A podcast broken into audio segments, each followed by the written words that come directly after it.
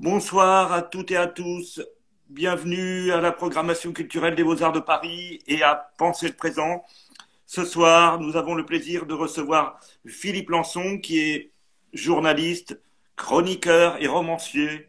Nous le recevons pour son parcours littéraire, mais aussi à l'occasion de la sortie imminente aux éditions des Beaux-Arts de Paris euh, d'un carnet d'études. Alors c'est à l'envers, comme d'habitude, hein, c'est comme d'habitude avec euh, Instagram, euh, à l'occasion d'un carnet d'études dédié à l'immense dessinateur Georges Wolinski, qui est décédé le 7 janvier 2015 à Paris lors de, du terrible attentat, du lâche attentat contre Charlie Hebdo. Donc ce volume, il est édité, donc je le rappelle, ce volume euh, des carnets de Georges Wolinski. Il est édité à l'occasion de la donation euh, par sa veuve, Marie Wolinski, de 41 dessins qui sont donnés à la collection des Beaux-Arts de Paris. Et qui d'autre donc que Philippe Lançon, à la fois témoin et victime du terrible attentat, pouvait écrire le texte dans ce carnet. Euh, voilà pourquoi euh, Penser le présent est, fier de recevoir, donc je le répète, Philippe Lançon, et pour sa carrière aussi pour donc pour un de ces formidables romans que vous connaissez peut-être tous, le, euh, Lambeau, qui a été publié en 2018 et qui a eu euh, le prix, euh, c'est le prix Féminin en 2018 et puis aussi le prix spécial du jury Renaudot. Donc voilà un, ouvrage qui nous a tous marqués et qui donc, pour écrire le texte de ce carnet d'études que je vous remontre encore une fois, parce qu'il partageait beaucoup avec euh, Georges Wolinski, qu'il avait une amitié forte. Voilà, donc je reprends un petit peu parce que les gens arrivent au fur et à mesure. Donc, euh, Philippe Lançon, je vous reçois ce soir pour, pour la programmation culturelle des Beaux-Arts de Paris et Penser le présent. Je voulais dire que vous êtes diplômé du, du CFJ, vous êtes romancier, vous êtes chroniqueur et passionné de littérature. Pouvez-vous nous relater rapidement votre parcours académique? Hum. euh, Sans palme, donc euh, académique. Oui. Donc j'ai euh, j'ai d'abord fait des études de droit mm-hmm. euh, pendant quatre ans, euh, de droit international. Et je me dé... et peut-être parce que j'avais lu à l'époque Belle du Seigneur d'Albert Cohen, je me voyais bien en fonctionnaire international, c'est-à-dire quelqu'un qui ne fait pas grand-chose d'autre que d'avoir des histoires d'amour et d'écrire des, textes euh, en étant euh, dans des endroits euh, européens. C'était un moment, le début des années 80, quand j'ai fait du droit en particulier européen, où l'Europe était un rêve, comment dire ça, efficace, un rêve qui était en train de se construire et en droit en particulier de manière très concrète. Donc on pouvait y croire véritablement à ce moment-là. C'était un moment de, de, grande expansion de l'Europe. Et puis, euh, un peu par hasard, le hasard a beaucoup joué dans ma vie, comme sans doute dans celle de beaucoup d'entre vous, euh, et de rencontres. Euh, j'ai donc fait effectivement le centre de formation des journalistes. Et donc, à ce moment-là, ça a un peu décidé de, de ma profession. Hein. Mhm. Et j'ai arrêté le droit et je suis donc devenu journaliste. Je suis rentré à Libération en 86 comme reporter. Mhm. Je l'ai quitté euh, deux, deux, ans, un peu plus de deux ans plus tard, pour retourner à, pour aller à, dans un, un, hebdomadaire défunt qui s'appelle euh, l'événement du qui s'appelait l'événement du jeudi, mhm. où j'ai été reporter puis grand reporter pendant euh, six ans à peu près. Et après, je suis revenu à Libération où je travaille toujours, d'abord comme reporter, puis comme chroniqueur. Euh, j'ai fait beaucoup de portraits en particulier. J'ai beaucoup collaboré euh, au début de la dernière page, la fameuse dernière page de Libération, où on, fait toujours des portraits. Et puis, peu à peu, progressivement, je suis devenu reporter, reporter culturel et mhm. j'ai fait de la, beaucoup de critiques littéraires, puis théâtrales, puis artistiques. Et parallèlement, je suis rentré à Charlie Hebdo en 2003 euh, par l'entremise de Philippe Val, que, je, que, que j'avais connu euh, par l'entremise de Jean à Libération. Euh, Vous mhm. savez, le monde de la presse, c'est un monde, comme d'ailleurs le monde de l'art, où les affinités électives, on va dire, se font par respect et amitié professionnelle d'abord. C'est-à-dire qu'on on lit ce que font les, les, les, les, autres. Et puis, il y en a certains qu'on aime ou qu'on n'aime pas. Et ceux qu'on aime, eh ben, quand on les rencontre, si on a le moyen, le pouvoir de le faire, on leur propose aussi de venir travailler ou de collaborer avec, avec soi. Et c'est un peu ce qui m'est arrivé à ce moment-là. Voilà. Et vous êtes romancier et critique et surtout chroniqueur. Alors que c'est quoi exactement le métier, le métier de chroniqueur? En, quoi consiste? C'est une activité très particulière. Ça veut dire que chaque jour, chaque jour, vous devez euh, trouver un sujet? Comme, comment ça fonctionne? Non, alors ça, c'était, euh, disons que le premier moment où j'ai véritablement, enfin, j'ai souvent été chroniqueur dans ma vie dans différents journaux, mais euh, le moment où j'ai véritablement exploré de manière assez intense cette ce travail-là, c'est quand je faisais la chronique télévision à Libération mhm. euh, à la fin des années 90. À cette époque-là, euh, la télévision n'était pas du tout comme aujourd'hui. C'était une télévision, euh, disons que tout le monde regardait à peu près les mêmes choses en même temps. Mhm. Encore. Il y avait six chaînes, il n'y avait pas Internet. et donc, je me souviens, j'avais deux télés et deux magnétoscopes chez moi. Et parce que j'enregistrais systématiquement les émissions que je regardais pour pouvoir après les, euh, les regarder les passages qui m'intéressaient, les décrypter, noter les dialogues, les situations, les plans, enfin comme aurait fait d'ailleurs un cinéaste. Hein. Et, euh, et, donc euh, là, j'ai fait ça quotidiennement pendant deux ans et demi. Donc ça, mm-hmm. c'était vraiment un travail très intense et qui m'a donc qui m'a appris à faire un type de chronique, c'est-à-dire un travail que je qui était à la fois qui partait d'une observation précise et objective de, de, comme un reporter d'une situation, sauf que j'étais un reporter en chambre. Mm-hmm. Hein. Je regardais des émissions, je regardais des, voilà, des, journaux télévisés, euh, des interviews, des choses comme ça, des directs.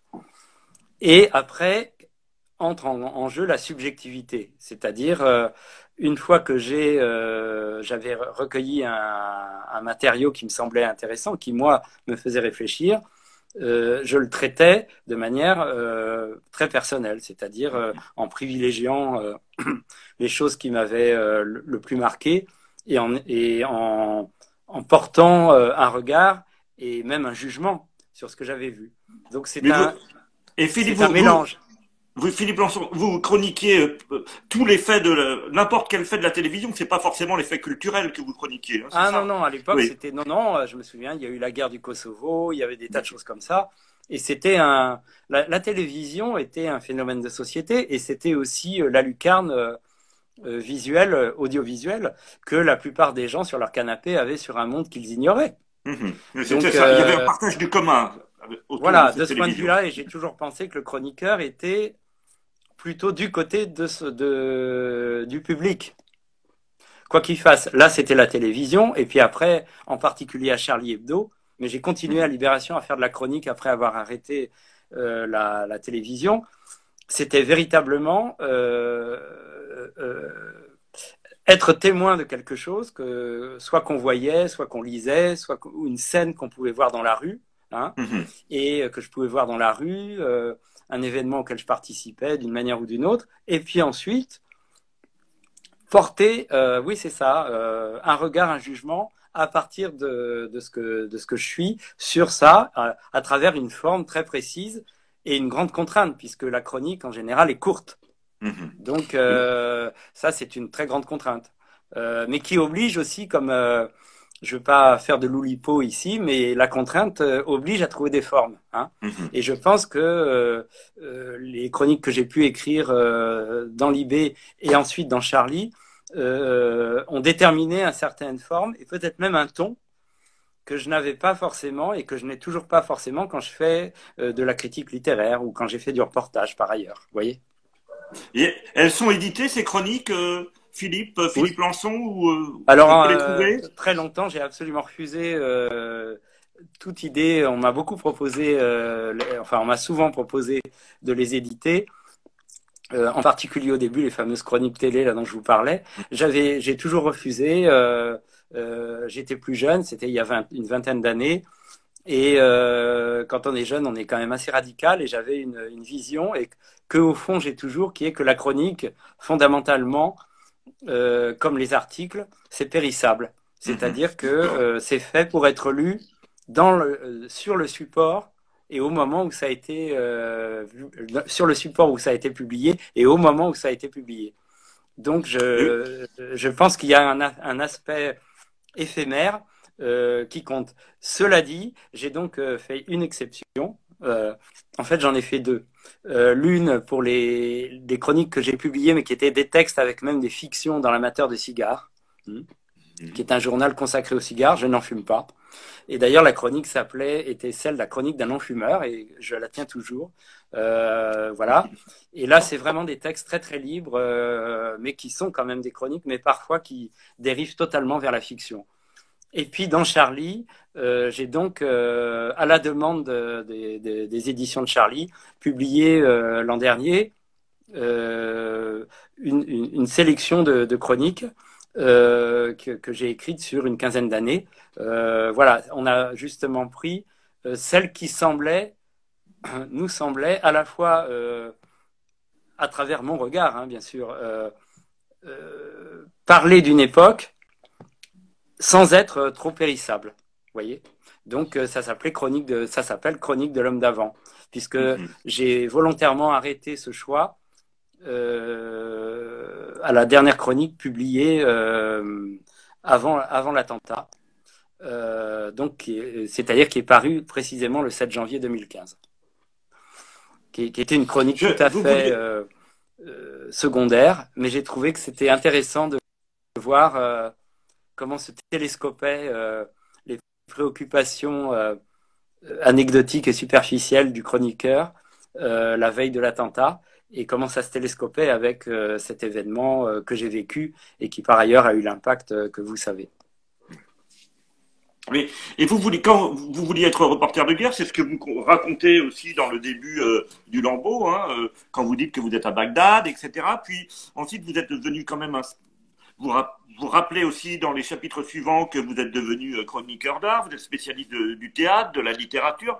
Qu'est-ce qui vous a conduit à chroniquer l'art enfin, vous, Finalement, c'est ben, une partie essentielle. Et, qu'est-ce que l'art représente pour vous, puisqu'on est là à l'école des beaux-arts donc alors, j'aime pas trop l'expression reporter de guerre, mais je, ne voulais pas l'être. Euh, disons qu'il y a eu un moment où euh, des occasions ont fait que je suis parti effectivement essentiellement d'ailleurs, mais pas seulement dans les pays euh, arabes, et dont certains euh, étaient en guerre.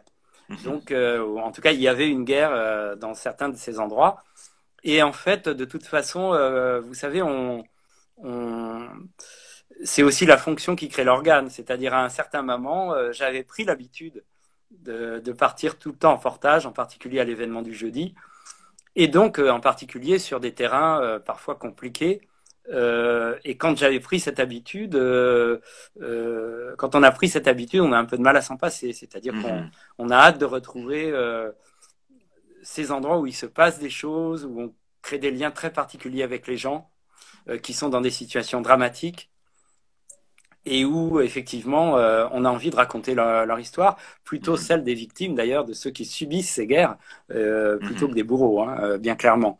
Euh, donc, euh, et puis j'étais aussi très jeune, donc euh, on a, je pense que comme, comme des copains à moi qui étaient dans l'humanitaire, il y a une, très grande capacité d'empathie à ce moment-là, mm-hmm. avec ces gens qui, et avec les gens qui vivent des situations terribles. Et le, le, le, le mieux, et j'avais cette, cette chance, qui était dangereuse aussi parfois, mais c'est d'y être pour pouvoir témoigner de ça. Voilà. Mm-hmm. Donc, mais en même temps, c'est pas parce que je partais sur ces terrains-là que j'avais euh, abandonné euh, euh, ce que j'ai toujours aimé, c'est-à-dire la lecture d'une part, et d'autre part, je me souviens très bien depuis ma depuis mes 18, 19, 20 ans, la visite au musée, hein, qui était quelque chose que j'aimais. En particulier, moi, j'allais quand j'étais à Paris tout seul.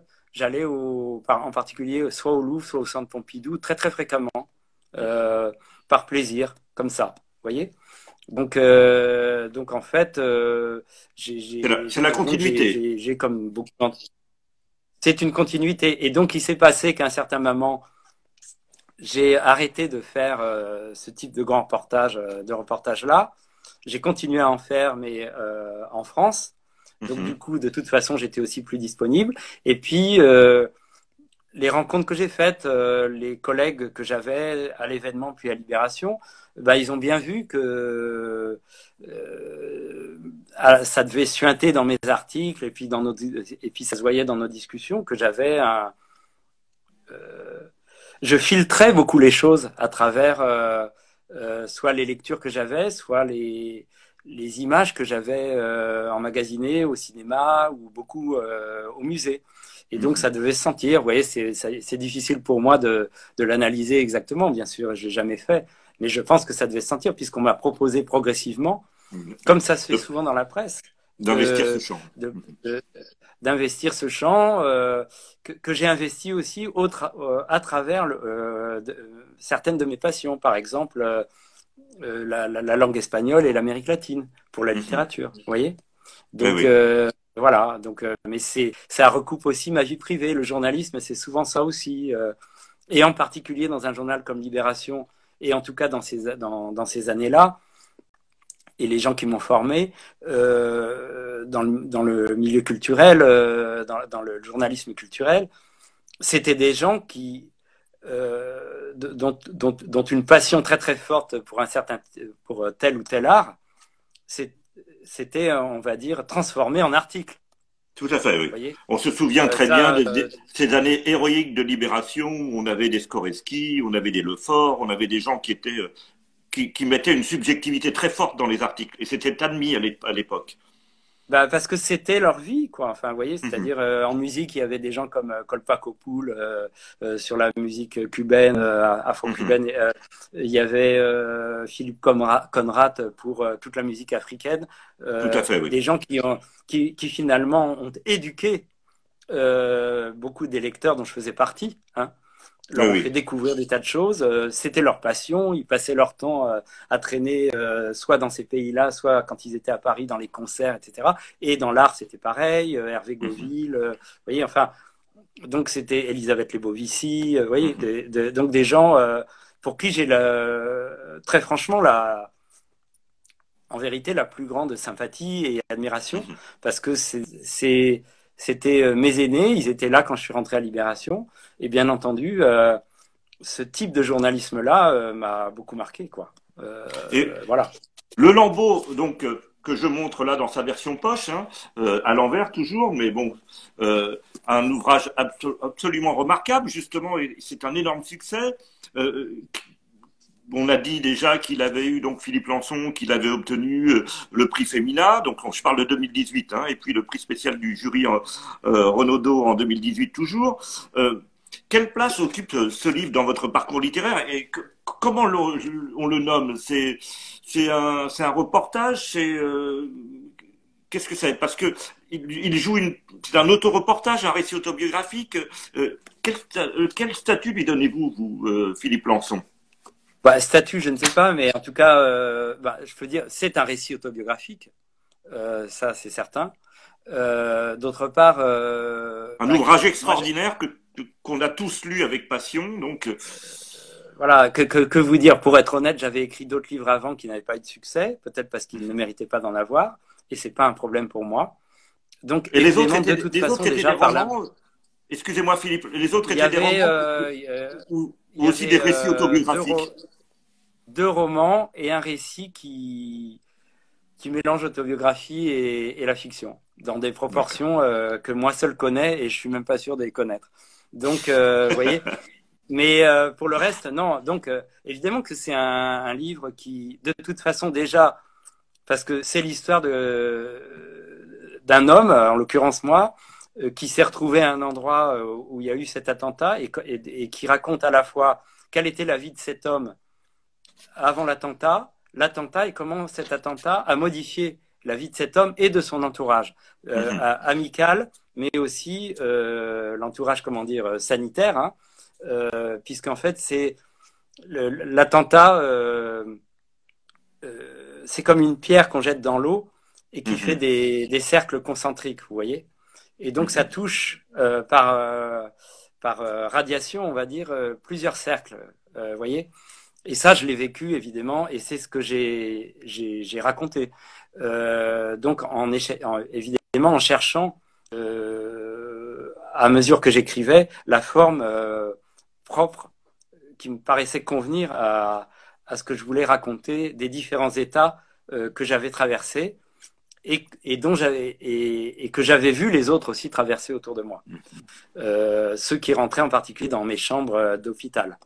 Donc euh, évidemment qu'il est très particulier puisque cet événement, il a totalement modifié ma vie, mais c'est aussi un événement qui a modifié la vie de et voire euh, anéanti, euh, interrompu la vie d'un certain nombre d'amis et de collègues.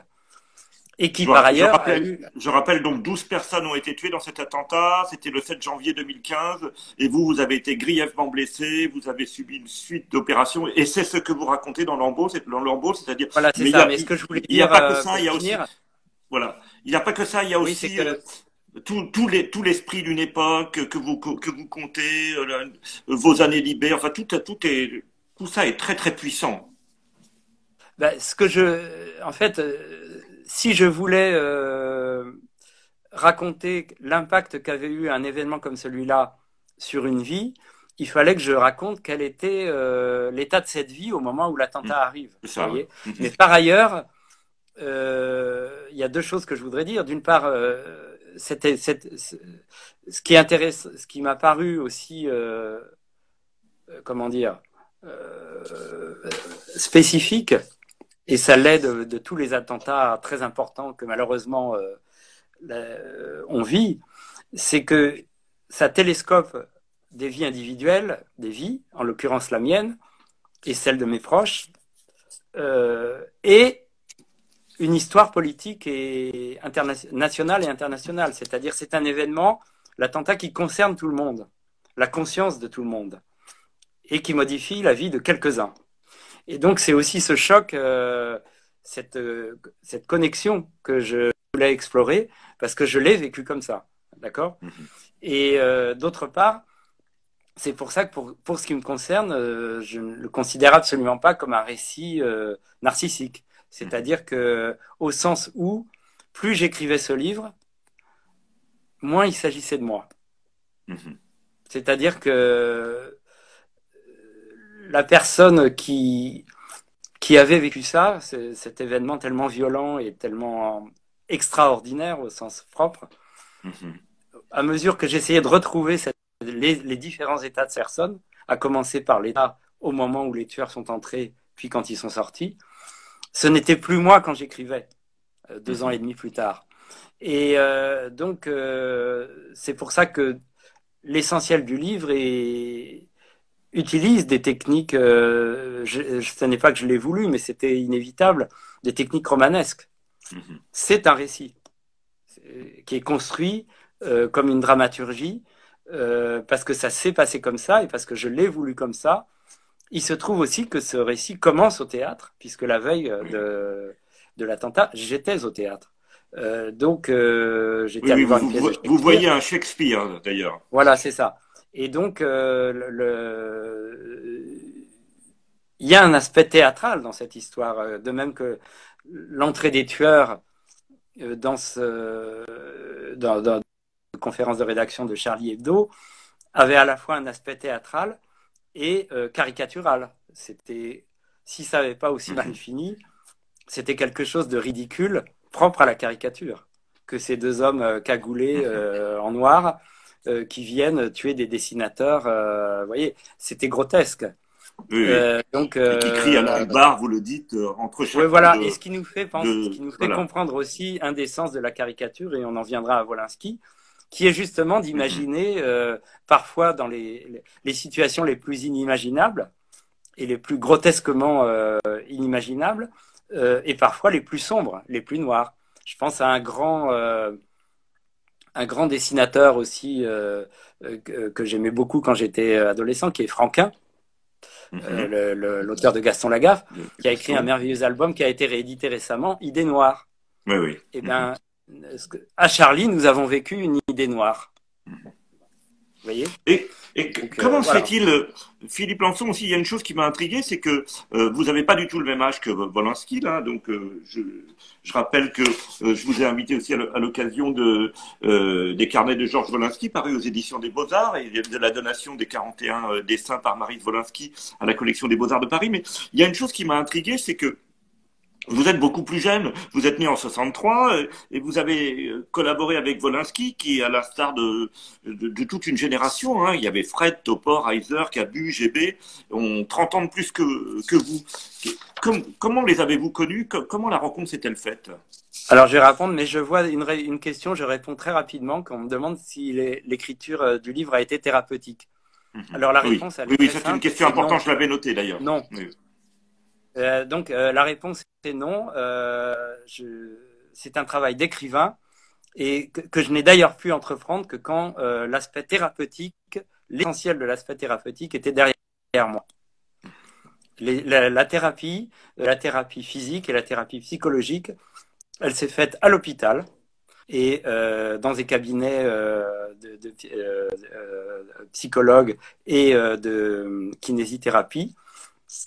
Et euh, c'est précisément au moment où je me sentais suffisamment euh, fort euh, et où j'émergeais de ces thérapies que j'ai pu commencer réellement à écrire. L'écriture, pour moi, n'a rien de thérapeutique et je pense de toute façon, d'une manière générale, comme là, comme lecteur et comme critique littéraire, que l'écriture, en tout cas des, des, véritables écrivains, et, et j'espère que c'est un véritable travail d'écriture au sens où je l'entends, littéraire, n'a jamais rien de thérapeutique. Malheureusement, l'écrivain, c'est quelqu'un qui peut, dans son livre, comprendre tout un tas de choses, sentir et faire percevoir euh, des choses extrêmement complexes et, et, s'approcher presque d'un Dieu qui, à mon avis, n'existe pas pour comprendre les, la manière dont l'homme fonctionne, et lui-même toujours retomber dans les mêmes, les mêmes, fautes, les mêmes erreurs, les mêmes conneries. Euh, mhm. voyez, donc ça n'a rien de thérapeutique pour l'écrivain d'écrire. Euh, voilà. C'est ce que je pense. Donc euh, maintenant, je réponds à vos questions. Euh, Volinsky, il a l'âge de mon père. Euh, vous mhm. voyez, j'en parle au présent parce que il m'accompagne toujours. mon père est mort aussi d'ailleurs, mais moins dramatiquement que, que Volinsky. Et, donc, ben, quand je suis rentré donc à Charlie en 2003, je crois que je l'écris d'ailleurs dans le lambeau. C'était pour moi évidemment me retrouver dans un endroit euh, avec des gens, Cabu, Wolinski euh, et d'autres. Hein. Euh, c'était très impressionnant parce que c'était bien entendu des dessinateurs que, que j'avais lus. qui avaient bercé notre enfance, puisqu'on a à peu près les oui, mêmes et surtout l'adolescence. Surtout l'adolescence. notre adolescence, oui, hein. parce que Charlie, c'est vrai que Charlie Hebdo ou Harakiri avaient été très importants pour, voilà, et comme j'ai donc c'était, euh, j'étais d'un milieu plutôt, euh, on va dire, euh, de la bourgeoisie moyenne. Hein, mhm. Charlie Hebdo, tout ça, c'était quand même très très mal vu. Enfin, donc Charlie Hebdo, je le lisais plutôt en douce chez des copains, qui étaient aussi des petits bourgeois, et on le lisait en douce. Hein. Et c'était donc très Et c'était pour moi très associé. Dans, donc pour moi, c'est la deuxième partie des années 70 euh, à la musique qu'on pouvait écouter à ce moment-là, hein, les punks, euh, les Sex Pistols, euh, Clash mhm. et bien d'autres. Vous voyez, il y avait, c'était une contre-culture. Mhm. Donc, et Volinsky, voilà, et, et, dans cette, dans cette, quand on est adolescent, on aime bien ça, et je continue, mhm. on peut continuer à avoir ça, c'est-à-dire, moi, l'humour bête et méchant ne, ne, me gêne absolument pas, enfin, je l'aime, je l'aime parce qu'il a quelque chose de sain. C'est-à-dire, euh, euh, nous ne sommes pas des anges et euh, c'est toujours très drôle de pratiquer l'humour noir et, la dérision et l'autodérision sur des situations qui sont dramatiques. C'est-à-dire, ce qui est précisément très drôle, c'est de rire de choses qui ne sont pas drôles. Mais bien sûr, encore faut-il savoir le faire. Et des gens comme Volinsky, Cabu, Willem et tant d'autres permettaient et permettent de le faire. Donc euh, ça, c'était vraiment euh, très important.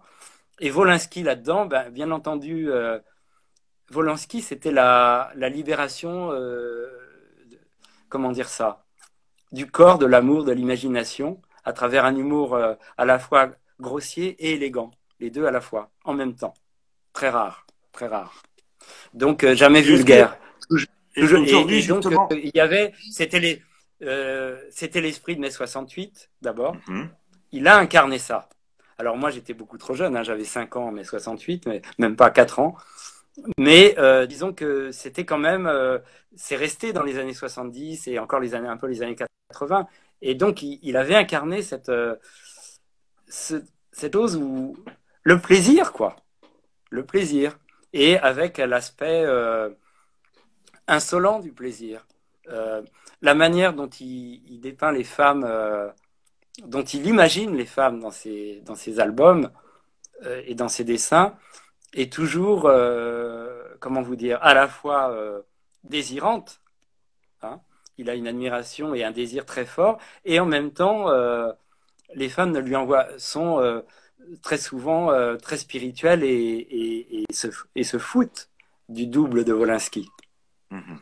Qu'il envoie dans ses planches. Vous voyez, il envoie un double, hein. il a un envoyé spécial qui, qui n'est pas exactement lui. Bien entendu, il part de situations qu'il a vécues, mais en vérité, il en fait tout autre chose et la plupart de ces situations deviennent totalement fantasmatiques. Hein. ça, c'est ce qui est merveilleux chez Wolinski. Donc euh, voilà, et donc il ouvrait cette capacité à imaginer, à provoquer, à être insolent, à être drôle. et vous, vous pensez, Philippe Lançon, que que cet humour bête et méchant, il, n'aurait pas de, euh, de difficulté avec l'esprit euh, MeToo qu'il y a aujourd'hui, parce que quand, même le corps, le corps féminin est très instrumentalisé euh, avec ce groupe d'artistes. Je ne parle pas simplement de Volinsky là à ce moment-là, mais euh, tout cet humour bête et méchant, il, il objectivise souvent le corps de la femme. Est-ce que aujourd'hui, oui, il objectivise celui de l'homme aussi. Hein. Enfin, vous voyez, mmh. tout le monde, tout le monde, tout le monde entre dans la danse et qui n'est pas macabre. C'est la danse, euh, c'est une danse joyeuse finalement. Et, donc euh, tout le monde en prend pour son grade. Hein. Vous voyez, les danses macabres, il y avait euh, un évêque, un squelette, un militaire, un squelette, mhm. un noble, un squelette. Plutôt les puissants quand même, mais pas seulement. Dans les, il y avait aussi le cordonnier. Tout le monde, la société entière, de toute façon, finira au trou. Les caricaturistes le savent très bien. Et donc, euh, il y avait, là, c'est une, euh, c'est une danse macabre inversée que celle de la caricature euh, dans, les, dans, dans, cet esprit de Charlie, où tout le monde ira au trou aussi, mais de manière joyeuse. Hein. donc, et, c'est ça qui est très plaisant. Alors maintenant, pour vous répondre, je pense de toute façon, il y a un péché qui est très, très, très, qui a toujours été beaucoup commis et qui l'est beaucoup actuellement contre l'esprit, qui est l'anachronisme. Donc, euh, euh, reprocher à ces hommes, euh, donc Wolinski était né en 34, je crois, mhm. voilà, reprocher à ces hommes de n'avoir pas été les hommes de cette génération, qui d'ailleurs ont quand même fait beaucoup pour libérer aussi la, condition de la femme qu'ils ont accompagnée dans les années 60, etc. Leur reprocher d'être des hommes de, de l'époque où ils ont vécu mhm. me paraît totalement stupide. Euh, faire de la morale rétroactive, c'est vraiment pas très intéressant. Vous voyez? Donc, euh, euh, ça, c'est certain. après, actuellement, on est dans un moment, enfin, moi, j'en sais rien, je suis pas un analyste ni un sociologue, Dieu m'en préserve, mais on est dans un moment qui a l'air quand même sur ce plan-là et, et, quelques autres d'être révolutionnaire. Il y a vraiment des choses qui sont en train de changer. Et dans les moments révolutionnaires, euh, c'est très rare que les gens soient très drôles. Mhm. Ils n'ont pas beaucoup d'humour. C'est pas le moment, vous voyez. Mhm. C'est pas le moment de la dérision, de l'autodérision, euh, euh, de, encore moins de l'ironie, qui va être considérée comme un, une, une excroissance de la bourgeoisie dominant, etc. Vous voyez, c'est très non, c'est pas le, le bon moment pour ça. Donc il est certain qu'actuellement, euh, euh, cet esprit qui consiste à, rire non pas de tout, mais quand même à être, euh, à privilégier toujours un aspect, à privilégier la dérision, parce qu'on considère que c'est finalement c'est une marque d'humanisme aussi de, de savoir toujours se détacher des combats qu'on mène par l'autodérision et voilà. Mais ça, c'est très difficile de demander ça à des gens qui sont à l'intérieur de combat.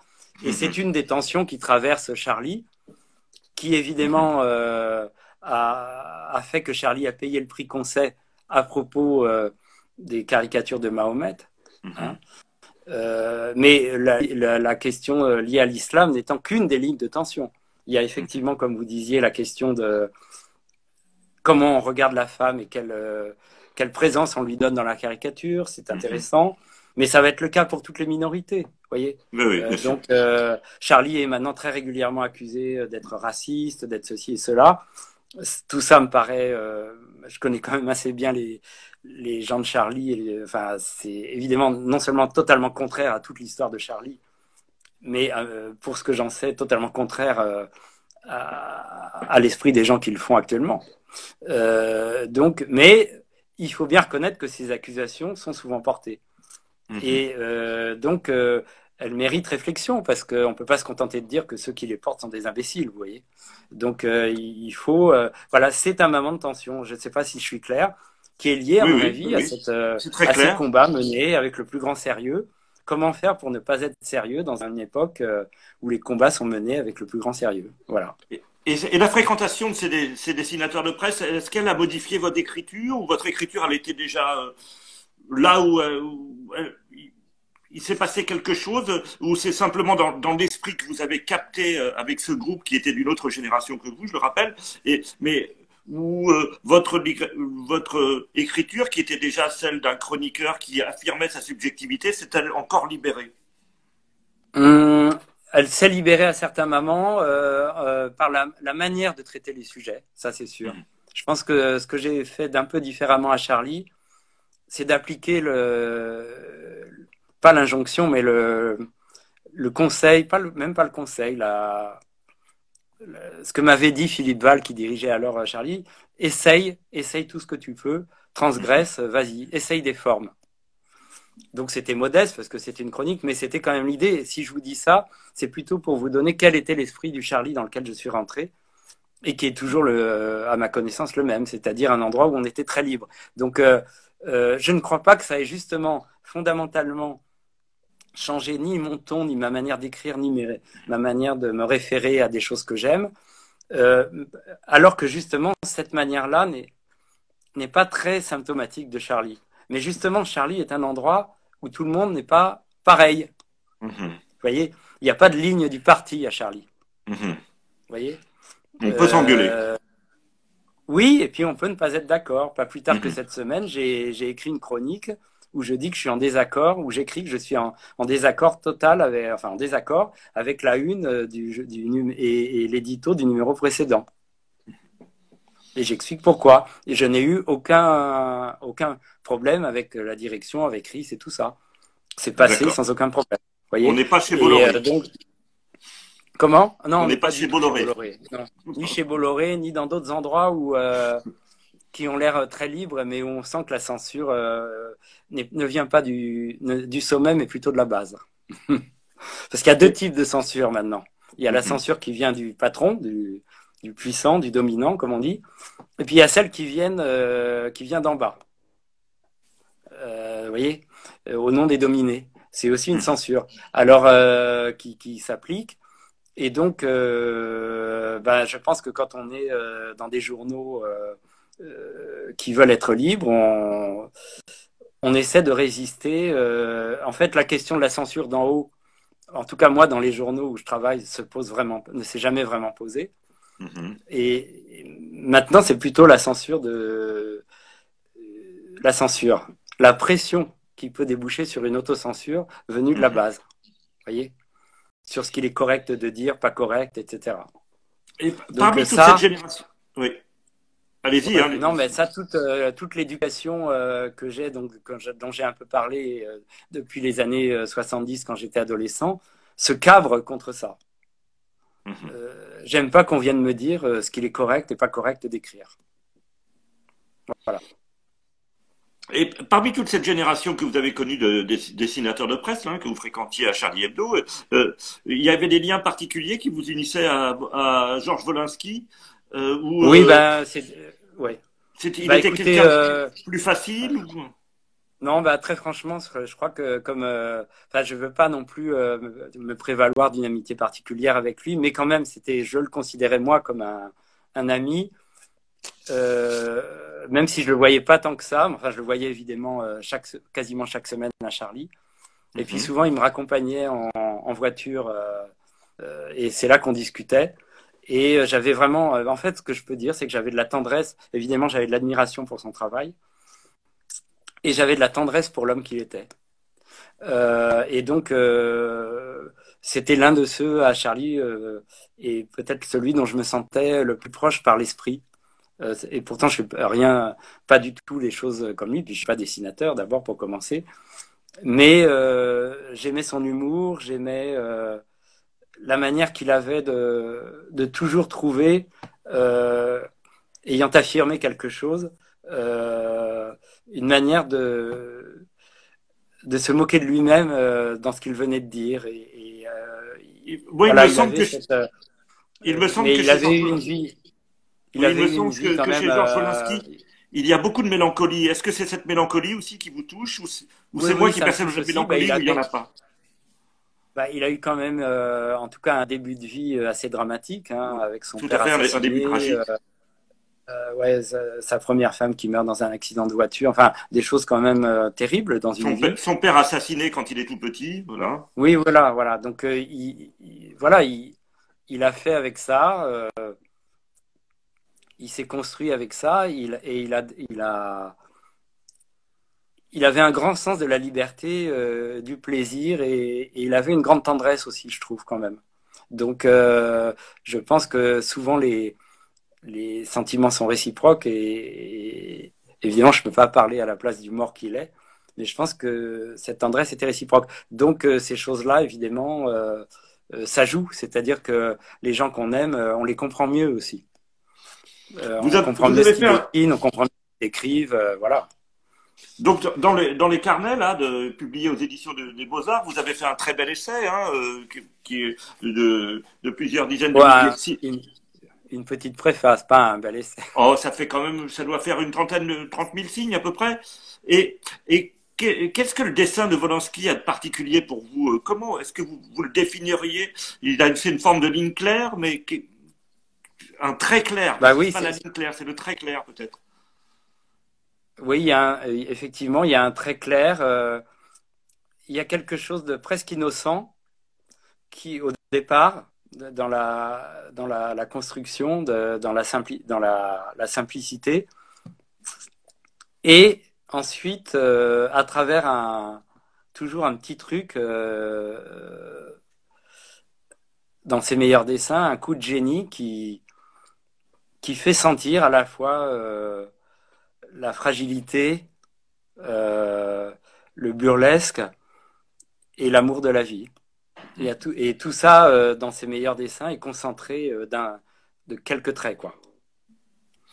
Donc, comme un dessin qui est, je crois, dans ce, si je me souviens, dans, dans, dans, cette, dans, cette réunion de dessins, où il y a une main qui tient une plume, qui, qui est un pinceau, qui est aussi une corps de femme. Un pinceau qui.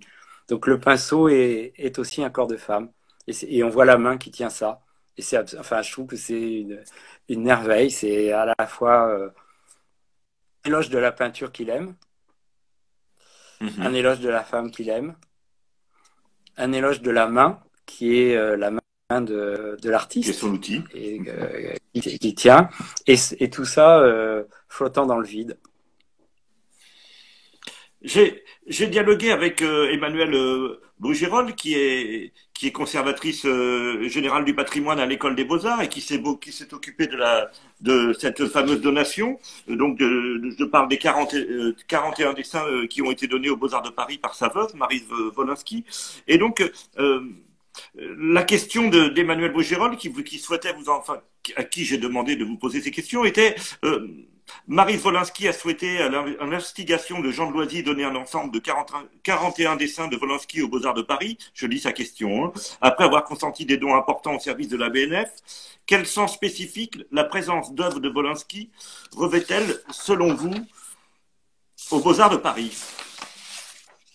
Eh bien, euh, je, pense que c'est, euh, enfin, je sais pas si c'est l'entrée parce que je pense qu'il y en a déjà eu d'autres, mais le dessin, le Il faut rappeler que, que Polanski était, était aussi élève aux Beaux Arts de Paris. Oui, il a été élève aux Beaux Arts à un moment donné. Euh, comment dire Je pense que c'est l'entrée de. Maintenant, on sait que la, la, la, le dessin de presse, la bande dessinée, mhm. le roman graphique, la caricature enfin, je pense, ne sont pas des arts mineurs. Mhm, c'est ça. Donc, euh, c'est ça le sens.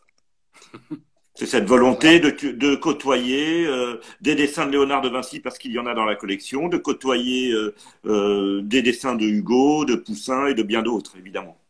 Oui, voilà. Et puis justement, là, en ce moment, je lis une histoire de la caricature dans ses rapports avec l'art, la mhm. peinture en particulier.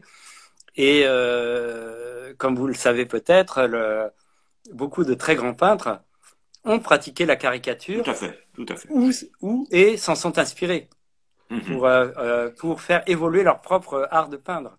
Mhm. Donc il y a toujours eu, et c'est très très ancien. Je me, je me souviens de magnifiques caricatures que j'ai vues un jour à New York du Guerchin. Mhm. Euh, je ne savais pas que le Guerchin, mais des, des, pures caricatures, donc de, de scènes croquées dans la rue, mais après multipliées avec des choses bien qui auraient pu être dans Charlie d'une certaine façon. Hein. Et, euh, et donc, euh, vous voyez, le Guerchin, quoi. Enfin, et, et c'est euh, c'est aussi ce tribut qui est rendu, c'est-à-dire que longtemps, la, la, le, le, dessin, la caricature sont restés des, des, des, des arts un peu, des, un artisanat secondaire, euh, voire des, un petit peu un atelier secondaire du peintre, hein, voyez, ou du sculpteur. Mhm. Et puis maintenant, euh, je crois qu'à raison, on s'aperçoit que ce sont des choses euh, très importantes qui ont gagné leur autonomie. Non seulement ça, mais qui, euh, en fait, ont eu un impact sur les autres arts, mhm. les autres arts plastiques. Donc voilà, c'est ça se joue dans les deux sens, hein, comme souvent. la vie, c'est comme ça. Donc la vie de l'art aussi. Et donc je pense que c'est pour ça que Wolinski euh, entre avec ses dessins aux Beaux-Arts, quoi, après y avoir été élève il y a bien longtemps. Tout à fait. Parmi il y a une deuxième question de Emmanuel Bougerolles, c'était que parmi les dessins du don consentis aux Beaux-Arts de Paris, dans les plusieurs dans lesquels Wolinski traite de, la production artistique contemporaine, des œuvres qui sont réalisées par des artistes de grande notoriété tels que Jeff Koons ou, ou Boltanski, on peut considérer que sur ces sujets, Vol, Volinsky fait preuve, comme à son habitude, de beaucoup d'humour, mais, à la dent particulièrement dure. Vous qui l'avez bien connu, que diriez-vous des positions qu'il exprime? Ce sont des provocations, des boutades, la sincère indignation? Qu'est-ce que c'est? Alors, euh, je pense que euh, c'est un peu tout ça, mais pour en avoir quand même parlé assez régulièrement avec lui, puisqu'il savait que j'aimais aussi la, peinture euh, et la sculpture. Euh, non, franchement, globalement, euh, j'ai quand même le sentiment qu'il n'était pas un grand fan de ce qu'il pouvait voir de l'art contemporain. Hein. Vous commencez euh, votre texte, d'ailleurs, votre essai dans ouais. Très souvent, il considérait, oui, bah, que pour le, il le dit, il considérait que c'était de la merde. Mhm. donc, mais si on voit les choses avec un peu de recul, c'est pas très étonnant puisque l'art ce qui est contemporain en littérature, c'est pareil. C'est tout ce qui nous arrive. Mm-hmm. Et on sait très bien que c'est le temps qui va faire la sélection. Donc euh, voilà. En plus, on est dans un monde beaucoup plus démocratique euh, que du temps euh, où il y avait, vous voyez, où c'était Titien qui peignait pour Charles Quint, etc., etc. Mm-hmm. Donc, donc évidemment, tout nous arrive. Donc il y a des très grands artistes et puis évidemment il y a une, un, nombre infini de mauvais artistes, euh, d'opportunistes, d'escrocs, euh, de toutes sortes. Ça c'est certain. Mais je pense que ça a toujours été comme ça. Mais euh, plus ou moins suivant les époques. En plus il y a des époques de basse eau et de, et de, grandes, de hautes eaux en, art et en littérature pareil. Ça, ça, ça tourne. Vous voyez, pourquoi est-ce qu'un moment en Nouvelle-Angleterre tout à coup, il y a des écrivains comme Melville à Hawthorne euh, qui, qui, poussent comme un bouquet de jonquilles, là, euh, tout à coup, à un endroit. Il y a des cycles. Il y a des, il y a des cycles. Il y a des cycles à des certains mm. endroits, à certains moments, et puis la roue tourne et ça change. Donc oui, Wolinski n'aimait pas beaucoup, euh, voilà, un certain nombre de valeurs établies en tout cas établi par le marché et des grands mécènes de l'art contemporain. Il trouvait que c'était une escroquerie, pour le dire comme ça. Mhm. Et je pense que c'est, ce qui est intéressant, si vous voulez, c'est pourquoi il n'était pas le seul comme ça parmi les dessinateurs.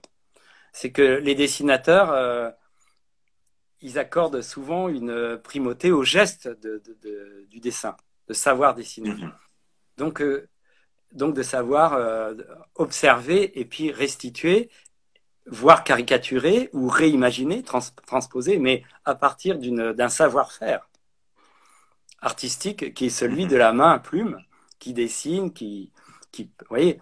Et ce, évidemment, à partir de, c'est pas moi qui vais vous faire un cours d'histoire de l'art, j'en ai pas les compétences, mais il est certain qu'à partir d'un certain moment au XXe siècle, ce, ce geste-là euh, a eu euh, beaucoup moins d'importance, voire plus du tout. Mhm. Et donc, pour des gens comme Wolinski, je pense que c'était euh, à la fois incompréhensible et inadmissible. Mhm voyez, puisqu'il considérait qu'à partir de là, euh, n'importe qui peut prétendre à l'art euh, en, organisant un espace, en mettant euh, trois trucs de machin, avec une mhm. lumière comme ci. Enfin, vous voyez, je caricature bien entendu, mais enfin après tout, nous parlons de caricature.